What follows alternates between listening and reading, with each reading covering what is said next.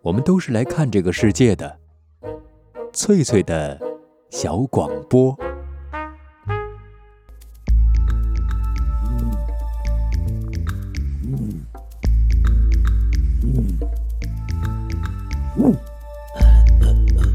寻访华夏文明，感受自然美景，探索过去的足迹，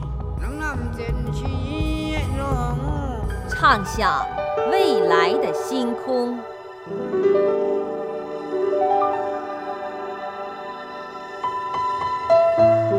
在南海，在兴安岭，在富庶的苏州城，一瞬间跨越万水千山，神州任我行。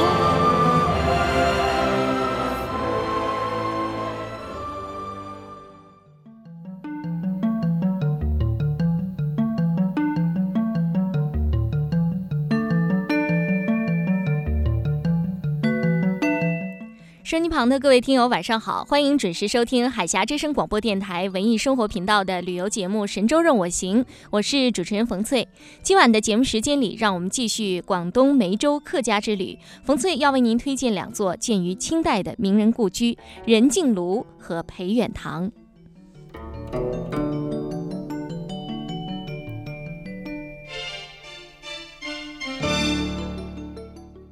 任敬庐呢，起义近代著名诗人陶渊明，皆庐在人境，而无车马喧。呃，建于八八四年，已经有一百多年的历史。一九八九年吧，公布为省重点文物保护单位。一九九零年评为近代现代优秀建筑物。它是一个什么样的建筑呢？中西结合的。中式跟那个日本式相结合的。这个建筑当时它修建的一个背景是什么样子的？它为什么建了一个中西式结合的一个建筑呢？因为呢，他到日本外交工作的时间比较长，五百多平方建筑呢，布局非常合理，结构也精巧，有楼有个，亭台楼阁样样齐全。基本的建筑布局是一个什么样子？进来就是书斋的。这任敬庐是书斋建筑，嗯，呃，砖木结构的，嗯，你们一看就知道五百多平方，利用地形嘛，因地制宜嘛，嗯，它不是一个很整齐的地方嘛，嗯，是他自己本人设计的。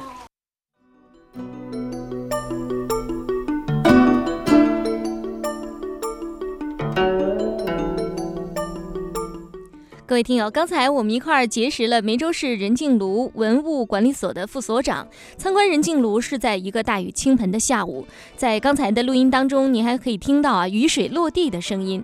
这座任静庐是一座砖木结构的园林式书斋建筑，是我国著名的爱国诗人、杰出的外交家、教育家黄遵宪先生亲自设计的。虽然占地面积不大，但是。建筑精巧，布局紧凑合理，距今已经有一百多年的历史了。为什么黄遵宪会给自己的书斋起名任敬庐呢？也许是因为自己相居的日子，如同东晋大诗人陶渊明所说的“结庐在人境，而无车马喧”。尽管地处繁华，却没有世俗的打搅。实际上，这任敬庐也的确达到了这样的居住效果。走进人静炉，穿梭往来的人流被隔在了另外一个世界，连落下的雨水都显得格外有诗意。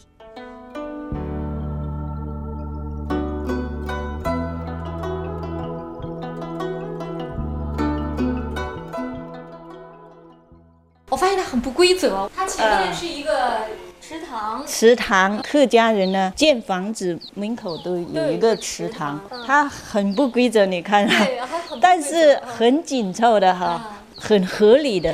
也是那边一个门儿，那边呃，他有三个大门。他生前呢，经常从西门进来，东门出去。哦。传说他还有一条专门的小船。这里出去呢，以前就是我们有名的梅州有名的朱溪河。朱溪河呢，以前的水位很高也很清，自己一边正船一边唱山歌。一直进梅江河。哦，这很潇洒的。呃，梅竹的好多山歌的诗都是他做的。山歌本身就诗一样的嘛。他有厅堂、七字廊、五步楼、十步阁、卧红榭。卧红榭就是下面的。移池假山、休息的亭子、园林等组成的建筑物，五百多平方，亭台楼阁样样俱全，挺有诗意的。因为他是一个非常有采撷的人，一个诗人，呃，又是一个诗人，他的见识又很广。他到外面的国家只走了十多年，所以他见识很广，设计的建筑与众不同的。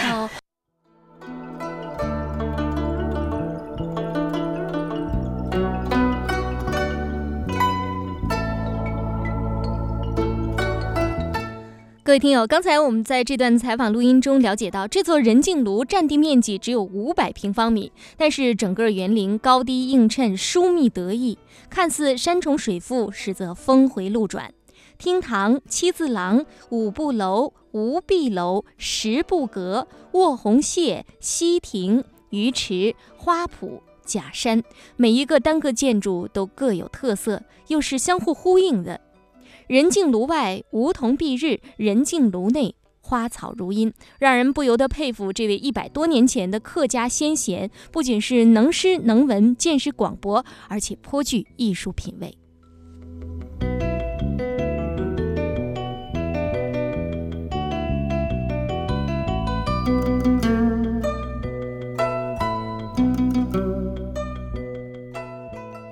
好像这个五壁楼啊，最能体现出日本格调的玻璃窗户带墙嘛，没有墙壁嘛，所以叫五壁楼嘛。五壁楼一对诗呢，又很有意义，是爱国将领修鹏甲题赠的哇。路曾欲借朱前处，天问翻五壁树额。一指呢，这个五壁楼呢，形状呢像小船一样，没有墙壁的意思。五步楼。五步楼呢？当时主人设计的时候是起义唐代诗人杜牧《阿房宫赋》的典故，五步一楼，十步一阁的意思，所以不是指五步十步的。这休息的亭子，一对诗就是黄遵宪自己的。生前呢，他在这个溪亭里面下棋作诗，谈论国家大事，很潇洒的哈。这一对诗呢，上联是指任静庐的景色，有三分水，四分竹天，七分明月。从五步楼，十步阁，望百步长江呢，一直现在的梅江。有三分水，四分竹天，七分明月。从从前的从。就刚才我我们到的五步楼、十步阁、百步长江，确实是一个很有诗情的一个人。是卧红榭，是主人休息接待亲友的地方，也是任敬庐的建筑中心，结构非常精巧。啊，卧红榭。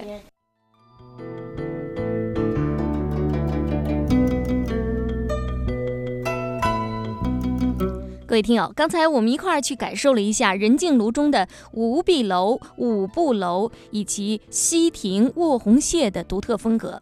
那除了欣赏建筑上的韵律节奏，各种楹联、匾额更给任敬庐增添了不少文人的色彩。像黄遵宪曾经用作下棋喝茶的西亭啊，西就是休息的西，西亭当中就有一副联语：有三分水，四分竹，添七分明月。从五步楼、十步阁望百步长江，清泉翠竹，皎洁的月光凝固的是建筑，流动的是梅江。除了居住环境的美和居住者的审美和谐恰切，这幅联语是不是也能体现出一位归田园居住的文人磊落的襟怀呢？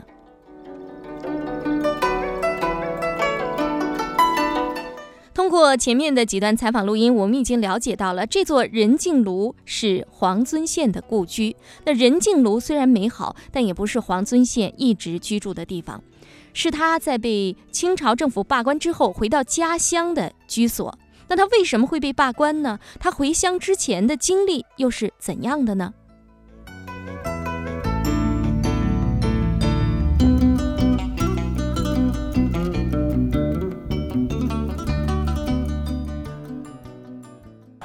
八四八年出生，一八七六年中举，七七年呢，他到日本。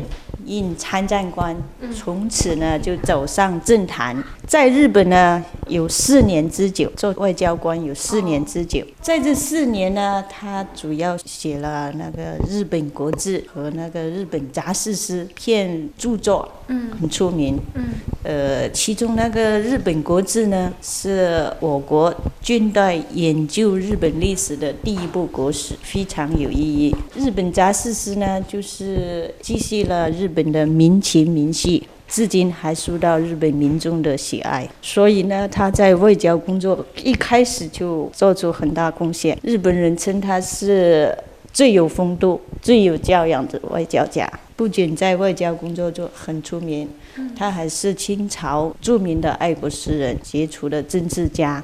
思想家、改革家，在日本回国以后呢，他又先后到英国应参战，美国、新加坡应总领事，连续呢外交工作十多年，去了十多个国家。在一八九六年吧，他又在上海参与了上海抢劫会，还创办了《时务报》。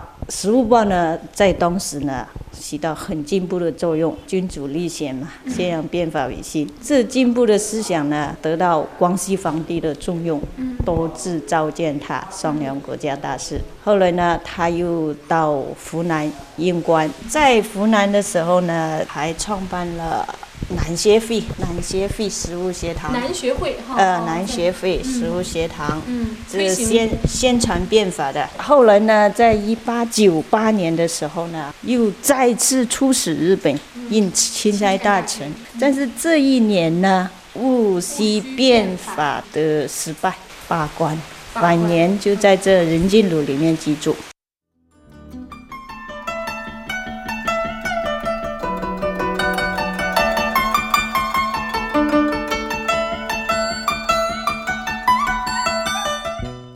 各位听友，刚才我们听啊任静庐文物管理所的副所长为我们简单介绍了一下黄遵宪的生平。黄遵宪他是广东梅州人啊，一八四八年四月二十七号出生在广东嘉应州，也就是今天的梅州市。他所生活的年代正值清朝末年啊，一个非常动荡的年代。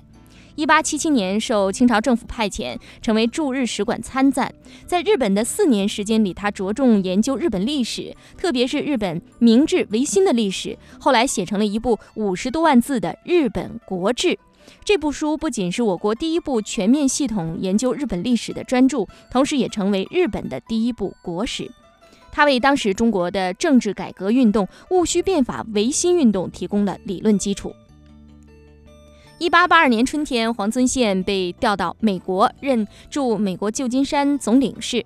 一八八五年的秋天，他从旧金山离任，又出任英国使馆参赞。到了一八九一年，任新加坡总领事。当时的清朝政府长期实行海禁，对华侨回国也没有明文保护。经过黄遵宪多次力争，清朝政府终于颁布了一些保护归国华侨的规定。接着，他又首创为华侨颁发护照的制度，有力地保护了华侨的正当权益和生命财产安全，受到华侨和中外人士的敬仰。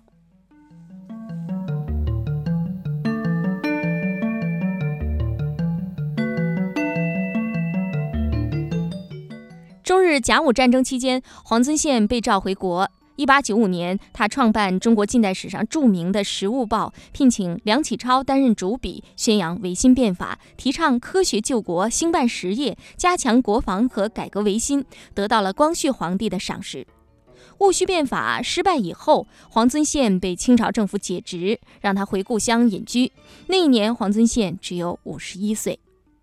回到故乡的黄遵宪，表面恬静，内心忧虑。他经常和梁启超书信往来，还和当时在台湾抗日失败渡海回乡的爱国将领邱逢甲结为莫逆之交。两个人经常在仁静炉里边赋诗唱和，纵谈国事。黄遵宪提出了一个著名的诗论主张：“我手写我口”，提倡反映现实。他的诗歌也的确反映了近代史上中国许多的重大历史事件，表现出强烈的民族主义和爱国主义精神。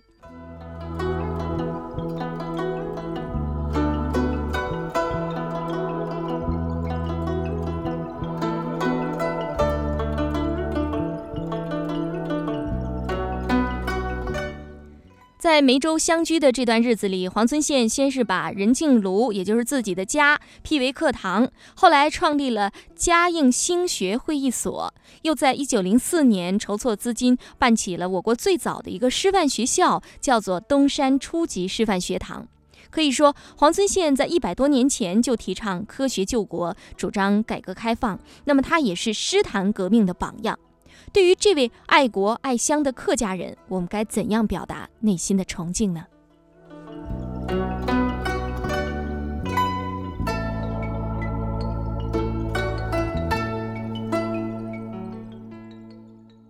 在这里工作，才慢慢体会到我这里工作很光荣，也很很荣耀的。在这里学得到很多东西。这里是梅州市的市中心，也就是江北老城区吧。地址是就是梅州市梅江区梅江区东山小西村东山小西村九号九号啊。有车到这儿吗？空军汽车可以搭到东山大桥下面就可以进来。走过来就行。嗯，就走过来就行。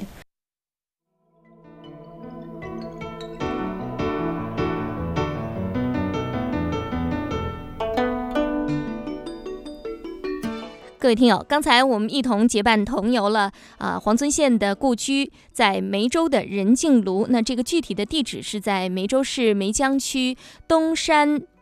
小溪唇九号，小溪唇小是大小的小溪，就是溪流的溪；唇是嘴唇的唇。那么朋友们如果有空到梅州去玩的话，建议您到那里去感受一下这座美丽的建筑，了解一下这位伟大的清代诗人、著名的思想家、教育家黄遵宪先生的生平。好的，朋友们，让我们停下脚步，稍微休息一下。稍后欢迎您继续收听今晚的旅游节目《神州任我行》。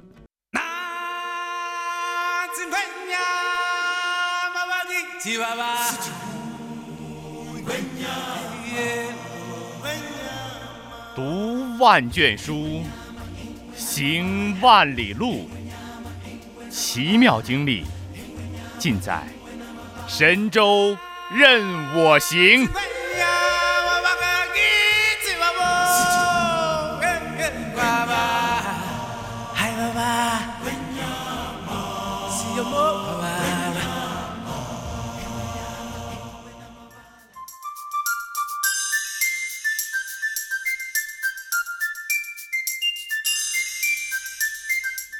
各位听友，这里是海峡之声广播电台文艺生活频道，欢迎继续收听今晚的《神州任我行》节目，我是主持人冯翠。前面的节目时间里，我们结伴同游了梅州客家先贤、清末著名诗人、杰出的外交家、教育家黄遵宪。名人故居任静庐，我们提到这个黄村县回乡之后啊，结识了一位好朋友，叫邱逢甲。那任静庐中无壁楼上的联语就是他亲手题写的。接下来，我们就到邱逢甲居住过的广东梅州蕉岭县去看一看。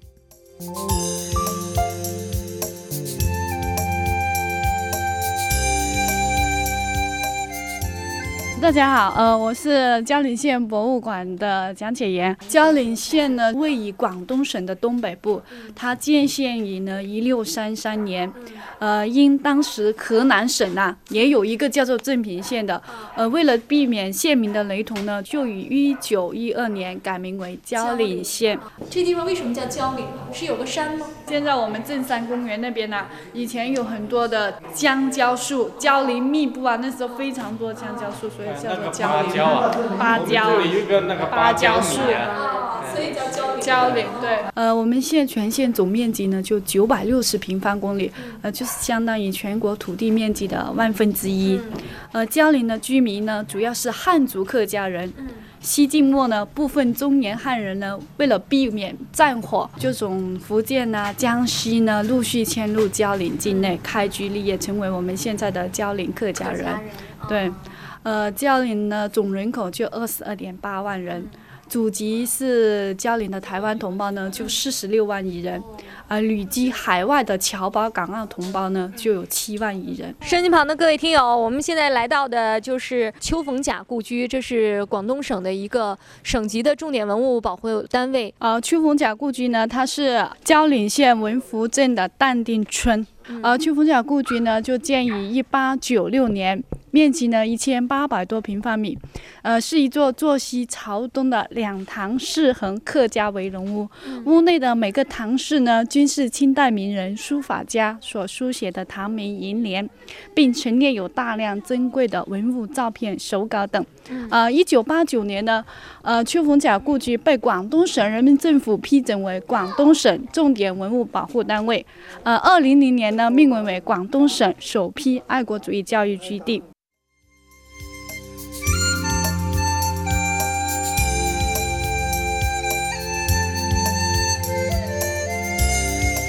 刚才我们一起听梅州市蕉岭县博物馆的讲解员为我们简单介绍了一下蕉岭县的简单情况，还有丘逢甲故居的具体位置。这位清代的爱国志士、诗人、教育家丘逢甲，他的祖籍在广东梅州的蕉岭县。那丘逢甲的祖父在清代乾隆年间渡海到台湾定居，而丘逢甲是在清朝同治三年出生在台湾的苗栗县。据说这个幼年时代的丘逢甲就才思敏捷。一八七七年，他那个时候才十四岁，去台南应童子试，深受当时福建巡抚丁日昌的赏识。一八八九年，丘逢甲到北京参加会试，考中了进士，被当时的清朝政府封了一个工部主事的官职。这位无意仕途的才子是弃官不做，以孝敬双亲为理由，又回到了故乡台湾，在台中、台南的一些书院讲学。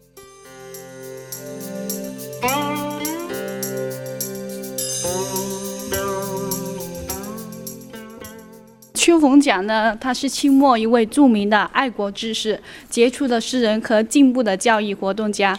呃，他于一八六四年十二月二十六日出生于台湾省苗栗县铜锣湾。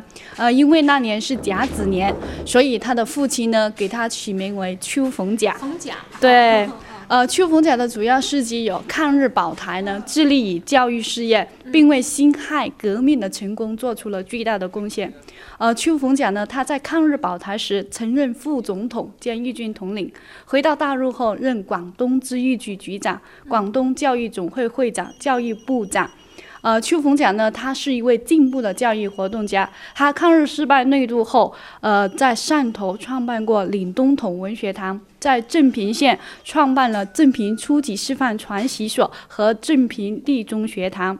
好，丘逢甲呢，他还是一位爱国诗人。他一生当中呢，写下上万首诗，至今保存下来的有两千余首。他的诗呢，表现了强烈的爱国主义思想，表达了他实施收复台湾的决心。呃，被梁启超誉为革命世界之巨子。呃，邱逢甲呢，他当时呢因积劳成疾，于一九一二年二月二十五日在淡定村，也就是在这里病故的，时年才四十九岁。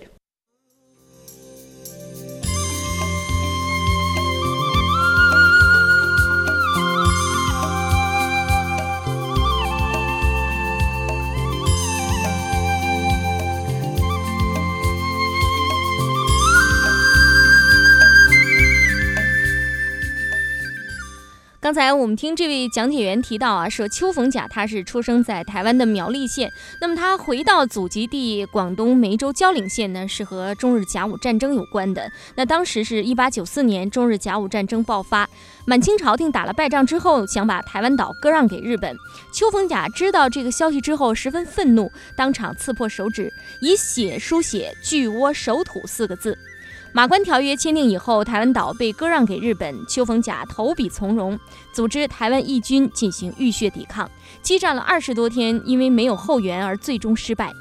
而这座裴远堂，也就是邱逢甲故居，是他在痛失家园之后啊，回到祖籍地广东梅州蕉岭县又修建的。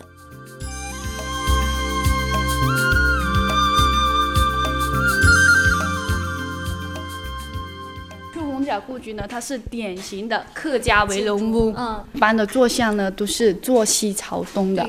它因为那边呢，东面就是那边巍峨的君山，南面就是有天马山，嗯，啊，所以秋风甲呢把地址选在这里。当时一八九六年回到这里的时候，因为它的东南西北呢，它的方位坐向都比较好。这样的坐向呢，冬天比较暖和，夏天呢就比较凉爽。它一直祖籍是这里，但是到十八世的时候呢，就呃那时候是扩殖经营嘛，经商，呃，他祖先呢就搬到台湾，然后到二十世的时候，就是秋风甲那一代的时候就迁到这里，啊，对这个。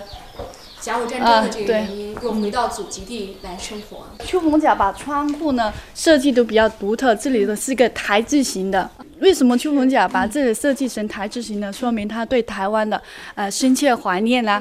呃，秋红甲他一生的愿望就是祖国统一，台湾呢能回到祖国的怀抱，所以呢把窗户全部窗户都设计成台字形。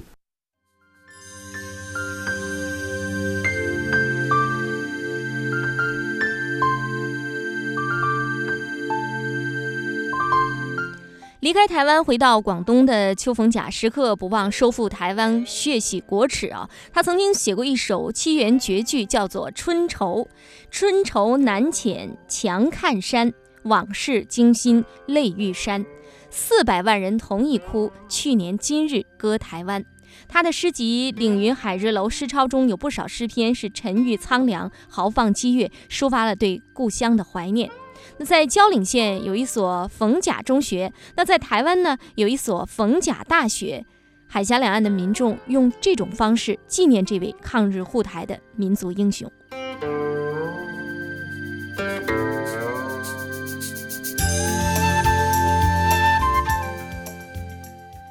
回到家乡以后，主要是致力于什么呢？教育事业。对，蕉岭县呢，以前就叫做镇平县嘛。他在镇平县呢，就创办过岭东同文学堂。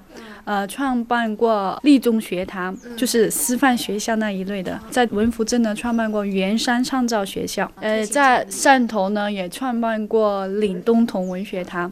呃，在汕头呢，多处学校呢，就是东山书院呐、景涵书院那些书院主讲过。有一所学校叫做冯甲中学。冯甲中学，嗯，就是名字命名的。对，是在文福镇。呃，邱逢甲呢，居然还有一个孙女叫做邱印堂。邱红甲呢，他一共生了九个儿子，六个女儿嘛，就十五个子女嘛。他现在的居然还有一个邱印堂，嗯，还有一个邱印书。他们有没有回？呃，邱印堂就有回到这里。他的家乡捐资了一百多万。哦，他主要是捐资一百多万，用来做什么呢？一个学校啊，第二个搞那个路啊，打路哎，修路啊，还有那个奖学金呢。哦，设立奖学金。哎哎哎，对。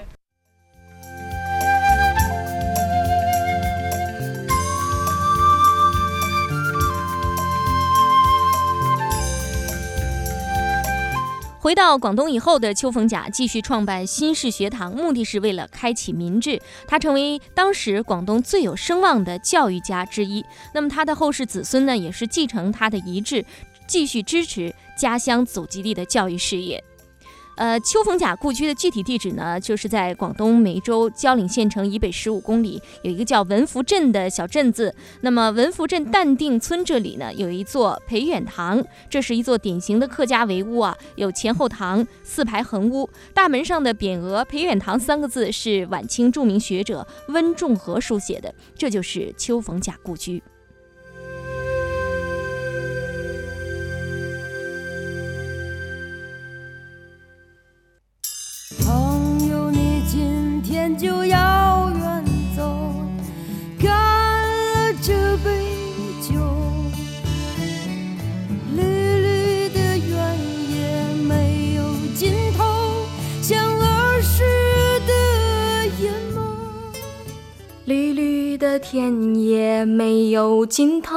像儿时的眼眸，像儿时的眼眸。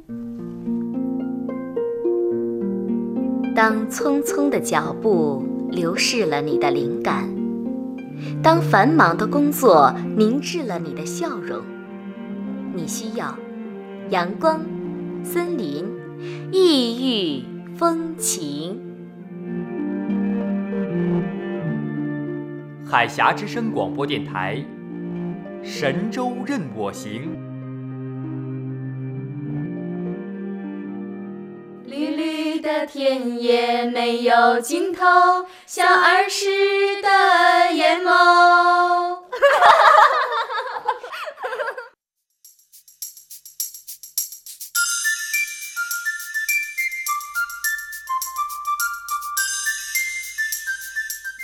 各位听友，在今晚的旅游节目《神州任我行》节目当中，冯翠和您一同游历了两座客家名人故居——任静庐和裴远堂啊。任静庐是黄遵宪的故居，裴远堂是邱逢甲的故居。那除了黄遵宪和邱逢甲这两位清代客家先贤，像清代著名的书画家宋襄，先后投资兴办粤汉铁路、广三铁路、烟台张裕酿酒公司等企业的爱国实业家张弼士，还有实业家、慈善家姚德胜。呃，清末洋务运动的实干家丁日昌，还有革命家、军事家叶剑英元帅，著名的史学家罗香林，足坛宿将李惠堂等人，都是出生在梅州这块土地上。这里不仅有客家子孙不能割舍的乡音故园，更是他们追寻梦想的出发地。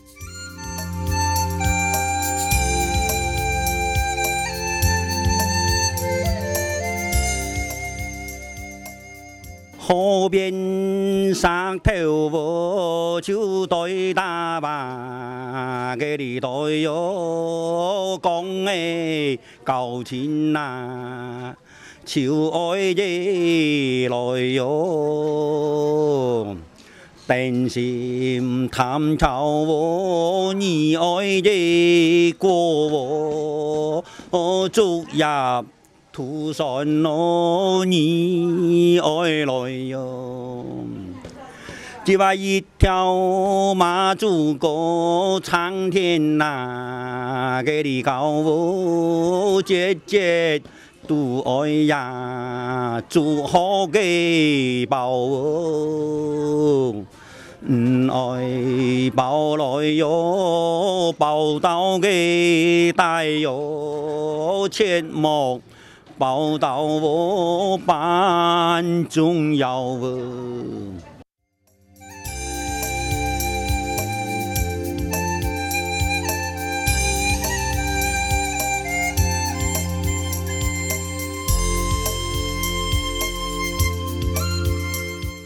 听过一首客家山歌之后，今晚的《神州任我行》节目到这儿也要结束了。下周同一时间，欢迎您继续关注客家之旅。我是主持人冯翠，祝您旅途愉快，一路平安。